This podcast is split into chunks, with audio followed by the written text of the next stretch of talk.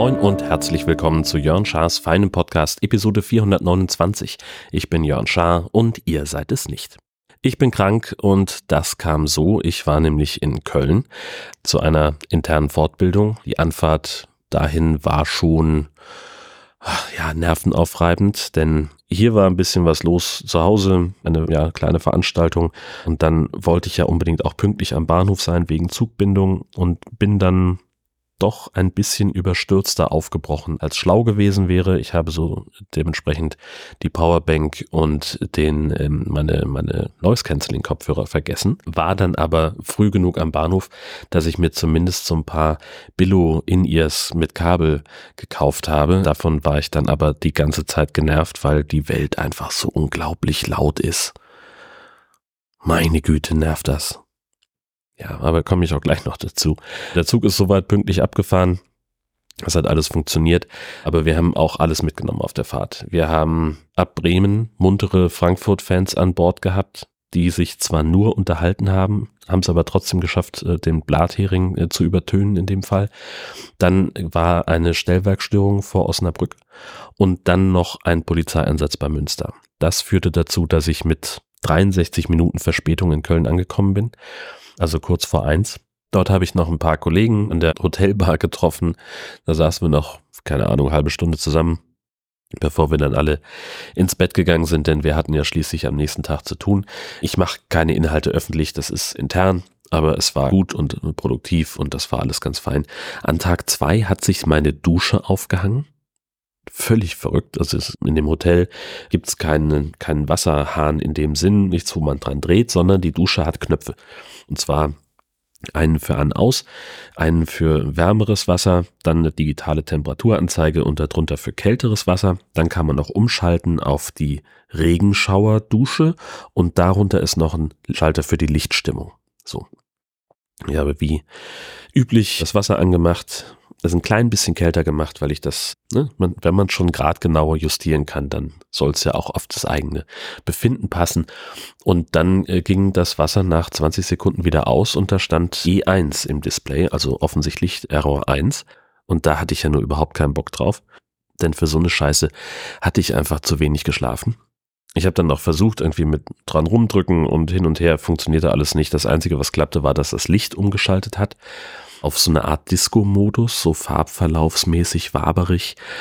Und äh, dann habe ich gedacht, ja gut, dann ziehst du jetzt was über und rufst die Rezeption an, dass die jemand schicken, der das repariert. Und dann war mir das aber zu doof mit dem Licht im Bad. Licht aus, Licht an. Und ich gedacht, probierst es einfach nochmal, weil das Display dann auch aus war. Ja, stellt sich raus, das war am Ende die Lösung für dieses kleine Problem. Ja, und dann ja, Frühstück jeden Morgen an, an den drei Morgenden, die ich da verbracht habe, die Papageienkolonie vor dem Fenster des Frühstücksraums äh, genossen. Genau, ich war drei Tage lang da, weil die Veranstaltung am Dienstag um 16 Uhr endete. Und dann habe ich gedacht, na ja, dann steht man vielleicht noch ein bisschen zusammen, will sich noch irgendwie nicht so überstürzt verabschieden. Dann würde ich also frühestens nach 18 Uhr einen Zug nehmen können, damit das irgendwie sinnvoll ist. Und dann fahre ich wieder so in die Nacht rein und nee, ach, war mir irgendwie zu doof. Ich wollte, ich musste dann immer ab Kiel mit den Schienenersatzverkehrbussen fahren. Da wusste ich auch nicht, wie lange sind die unterwegs. Hin und her habe ich gesagt, ich verlängere einfach eine Nacht auf meinen eigenen Nacken. Und das hat auch eine Kollegin gemacht, die noch Tag nach der Veranstaltung was im Funkhaus zu tun hatte, hin und her. Jedenfalls waren wir dann noch gemeinsam Abendessen im Boname. Da habe ich schon mal von erzählt. Das ist ein türkisches Restaurant, so ein bisschen im Stil von Vapiano. Das heißt, man kriegt so eine NFC-Karte am Eingang und dann sucht man sich an einer Station irgendwie was zu essen aus, kriegt so ein Vibrationsleuchte, Heini, der so ein Pager hat man es früher genannt. Man hält immer nur seine NFC-Karte da irgendwo ran und da wird dann drauf gespeichert, wie viel man am Ende bezahlen muss. Portionen wirklich reichlich, das Essen super gut. Das war, ja, war ein richtig netter Abend. Ja, und dann nächsten Tag ging es wieder zurück, geht schon los mit 23 Minuten Verspätung. Also das heißt, der Anschluss, den ich von Hamburg nach Kiel haben sollte, der war schon bei Abfahrt fraglich. Dann hatten wir irgendwann, kam, ich weiß nicht, wie sie es geschafft haben. Auf jeden Fall, da ist, haben sie dann auf einmal 61 Minuten Verspätung gehabt. Da kam dann auch wirklich eine Durchsage. Meine Damen und Herren, wir haben jetzt 61 Minuten Verspätung. Sie haben Anspruch auf diesen die Fahrgastrechte. Wir kommen gleich mal rum mit Fahrgastrechteformularen. Oder Sie können das auch online machen, hin und her, bla bla bla. Naja, Kurze Zeit später unfreiwilliger Zwischenstopp in Bremen, weil, Zitat, irgendwas mit dem Radsatz war und da dann auch entsprechend Fahrtende, weil halt irgendwas kaputt ist am Zug. Und dann sagt er auch, ja, da fährt jetzt ein Metronom und kurze Zeit später ein ICE. Und der ICE stand schon mit hoher Auslastung in der App, also im Navigator. Und jetzt drängelte sich aber ein kompletter ICE in diesen Metronom rein. Da habe ich gesagt, da muss ich jetzt nicht mitspielen. Bin dann erstmal gemütlich losgetigert, habe mir noch was zu trinken besorgt und noch hier einen kleinen Snack und so. Und habe dann den ICE genommen, der selber auch wieder eine deutliche Verspätung hatte, als wir in Hamburg angekommen sind. Der Regionalexpress nach Kiel genauso. In Kiel ungefähr 40 Minuten gewartet, bis der nächste Schienenersatzverkehrbus nach Eckernförde abfährt. Da dann nochmal eine Viertelstunde auf den Schienenersatzverkehrbus nach Riesebü. Der fuhr immerhin planmäßig. Also insgesamt war ich zehn Stunden unterwegs, das ganz ohne Lokführerinnenstreik. Denen gilt meine uneingeschränkte Solidarität. Diese Leute, die verantwortlich sind für hunderte von Leben jeden Tag, bei jeder Fahrt, müssen anständig bezahlt werden und es ist ein Skandal, dass sich ausgerechnet die Führungsetage einfach mal so das Gehalt verdoppelt und dann sagt, es wäre kein Geld da, um die Mitarbeitenden ordentlich zu bezahlen, die tatsächlich den Laden am Laufen halten. Frechheit. Ja, ich hatte es angedeutet, ich bin ein bisschen erkältet. Das heißt ein bisschen erkältet. Ich habe mir eine Covid-Infektion mitgebracht. Das hatte sich tatsächlich schon Mittwochabend angedeutet, so mit so einem Halskratzen. Dann das habe ich auch gleich Herzdame kommuniziert, die sagte, na, ich bin sowieso auf einer Veranstaltung, kommst du nach Hause und machst mal einen Test und wenn der positiv ist, dann wissen wir Bescheid. Der war negativ und dann sind wir halt nicht ganz schlau von einer normalen Infektion ausgegangen. Wäre ein bisschen separieren vielleicht besser gewesen, das wissen wir noch nicht. Bisher hat sie sich nicht angesteckt, aber wir haben eben ganz normal in unserem Schlafzimmer gelegen und separieren uns jetzt also seit seit Donnerstag. Ja, mir geht's so weit okay. Es ist halt ein, ja, Symptome wie bei einem grippalen Infekt. Ein bisschen, bisschen benebelt bin ich dann manchmal doch. Aber alles im Rahmen und tatsächlich auch kein Vergleich zu meiner ersten Covid-Infektion. Insofern klopfen wir auf Holz und warten jetzt einfach darauf, dass der Scheiß vorbei ist. Und vor allem hoffe ich jetzt, dass ich Herzdame nicht auch noch angesteckt habe. Also das führt aber dazu, dass hier alles durcheinander gerät. Ich gehe jetzt natürlich nicht jeden Morgen in die Bäckereifiliale und hole unser Brötchen ab. Entsprechend krümel ich auch nicht die halbe Küche damit voll.